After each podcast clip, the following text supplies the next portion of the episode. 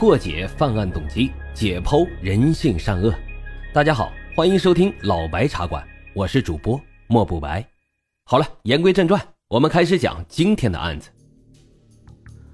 好了，今天呢，给大伙儿来讲一个在全世界范围之内都比较出名的一起水泥藏尸案，那就是著名的日本铃濑水泥杀人事件。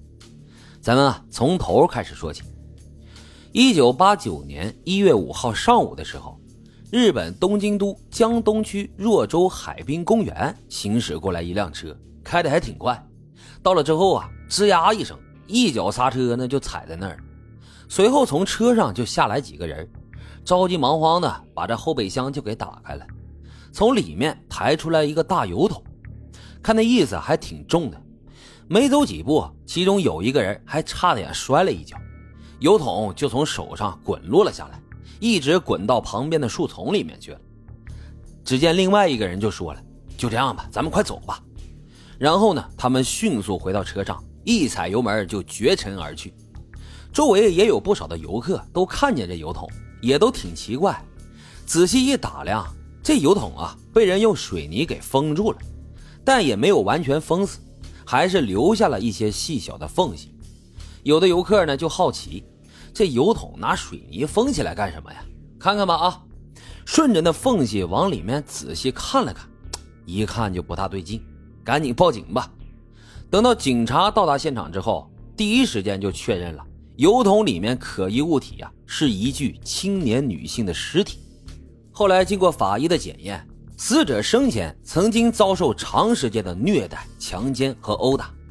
身上这新伤旧伤那就甭提了，青一块紫一块的，惨不忍睹。警方对比最近的失踪人口，很快就确认了死者的身份。死者是十七岁的女高中生古田顺子。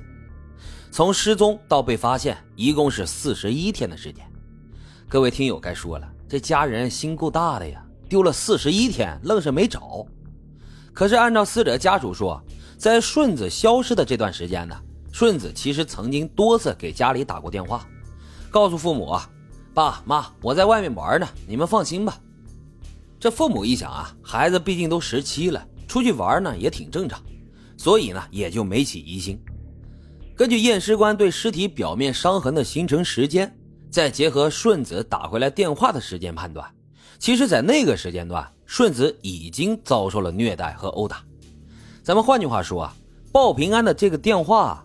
基本上是在被逼迫的情况下打出来的，于是警方就赶紧排查顺子失踪那天，最后见到顺子的人到底是谁？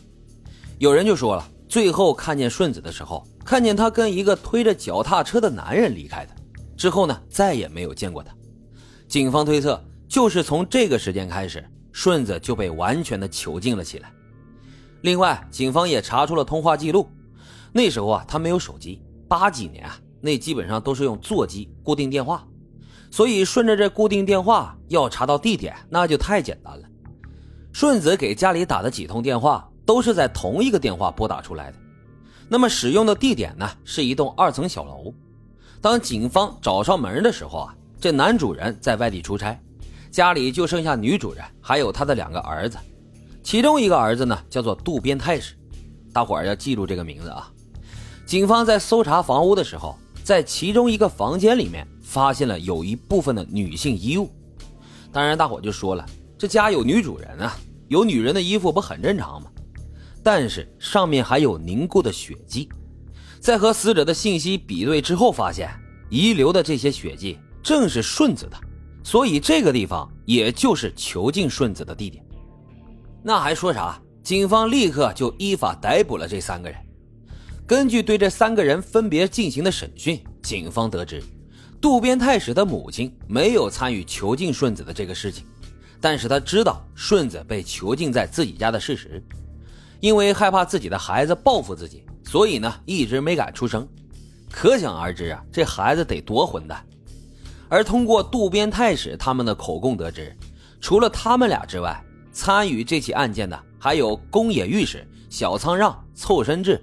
中村高次和议员这五个人，一共呢是七个人，这是有确切记录的啊。实际上参与侵害的人数可能达到了两位数。